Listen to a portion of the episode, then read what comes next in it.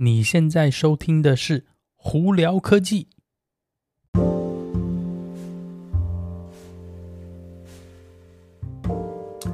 嗨，来到今天的《胡聊科技》。今天美国洛杉矶时间六月二十七号星期一了。哇，六月已经快结束了，今年就这样好快哦，六个月都已经差不多了。不知道今年大家有没有感觉到时间真的过得很快哈？哦，哦最近在那个 Irvine 这边，洛杉矶这里也觉得哇，也是非常非常热。我们现在平均每天温度都到达九十一度左右哦，真是好可怕哦。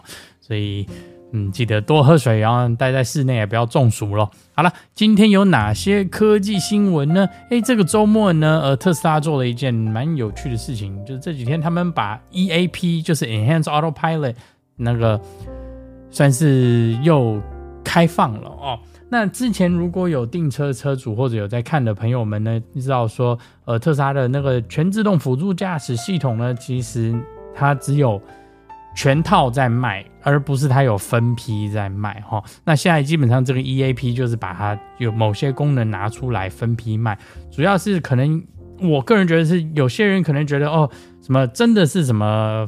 FSD Beta 这一块呢，他们可能用不到，或者以现阶段那个技术不成熟情况下呢，他没有必要花个一万两千块钱美金买这件东买这些东西嘛。基本上一万两千块买一些你用不到或者你还不想用的东西呢，那我觉得真的是没有意义。但是特斯拉现在做法就是说，哎，六千块我让你买什么？Navigate on Autopilot，就是在高速公路上会自动那个上下交流道以及换道，然后呢还有。自动那个换车道，也就是说，你今天如果是在车道维持情况下，旁边没有车，你打个灯，哎，车子就会自动换车道过去哦。另外一个就是自动停车，就是可能倒车、路边停车或者倒车停车呢，就有自动功能，以及所谓的召唤哦。那召唤还分为就是智能召唤和普通召唤。普通召唤基本上就是说是前进跟后退。比方说，我今天停在一个很狭小的车位里头，我要车子。自己出来让我好开门的话，哎，那这个就是正常的召唤哦。那另外一个智能召唤就是说，我今天车子在停车场里头呢，我可能下雨在店门口，那我就是按一下，那车子就会开到店门口来让我接，而不是说中间淋雨哦。这是很简单的来讲的召唤跟智能召唤的不同了。那这些全部东西加起来呢，就是我们所谓的 EAP，就是 Enhanced Autopilot。目前呢，特斯拉是说六千块钱。那当然了，之前的你，如果你还是想要买什么全套的话，也是一万二。呃，目前呢，就是你如果有在考虑说，哦，我不想要花一万二，但我还要想要一些这些其他功能，哎，搞不好那个 EAP 这个所谓的这个 package 呢，可能就非常适合你哦。所以有兴趣的朋友们可以去看看哈。那那个 Model Y 呢，目前在德州的超级工厂哦。而现在传闻是说，哎，他们好像有两条生产线哦，一条生产线是专门生产我们讲的基本款那个 all-wheel drive 的四六八零电池的 Model Y，这个续航力大概是两百七十九英里的。那另外一条线呢，就是还是一样生产长距离的那个二一七零电池的那个 Model Y，这就是三百多英英里的续航力的哦。但这只是传闻，目前我们也不是很确定，因为大家。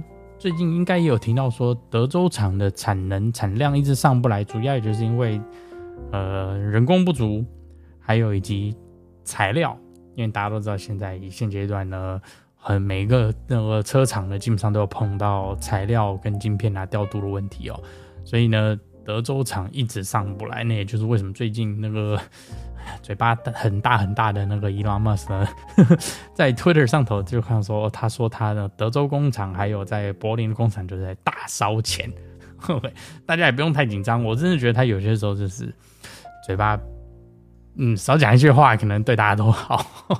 好，那那个。四月份哦，目前的这个在美国，我们以美国为主哈，这个电动车的这个销售量的报数据啊等等之类已经出来了。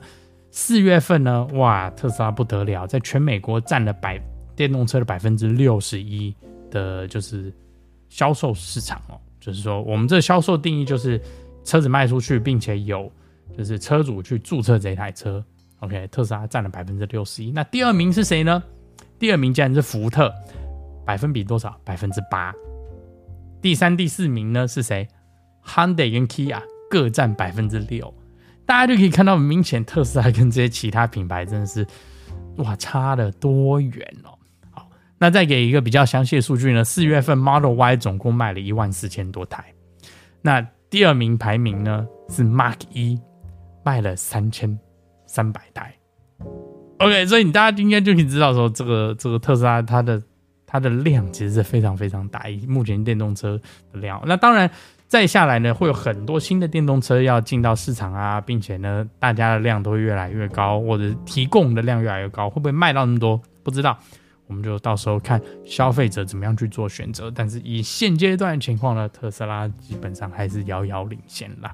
哦，好，那另外一个呃。跟特斯拉比较没有关系因为是苹果。苹果呢，这个 M2 晶片，大家应该就是之前的苹果发表会，应该就是响当当嘛，六月初的时候发表的东西。哎，那今天呢，M2 的晶片已经可以在十三寸的 MacBook Pro 上头可以去购买买到了哈。呃，那目前呢，网络的这个测试数据等等这些都跑出来了。呃，我很简单的跟大家讲说，你如果之前 M1 晶片用的很好，你也不是需要去做剪片啊，你像这么。基本上就是你可能上上网、文书处理，跟平时用用电脑，没有太大的需求的情况下，你大可不必购买 M2 晶片，因为 M2 晶片其实这次比较是针对在显卡以及剪片上头增加了一些更好的这个效能哦。呃，它一样还是非常省电，也没有说特别热，而且电风扇那个里头那个散热风扇其实也是有到必要的时候才会。开哦，甚至有网络测试是这个要到里头的晶片热度要到一百华氏一百多度，它才会电风扇才开始散热哦。所以在这方面呢，我觉得苹果真的是蛮厉害的。但是回到一句话是，有没有必要从 M1 跳 M2 呢？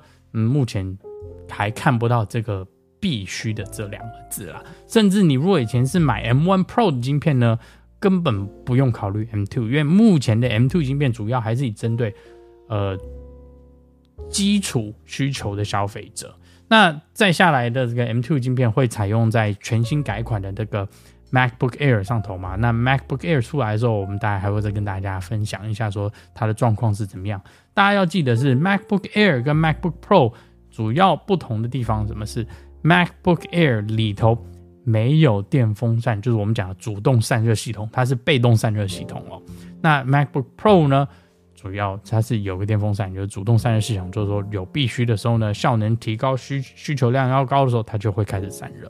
MacBook Air 是没有，所以大家还是要再提醒，MacBook Air 真的就是针对初初学者或者是基础的消费者，它有偶尔有一些比较中高性能的需求的情况下所使用的一个产品哦，所以在购买的时候要特别注意哦。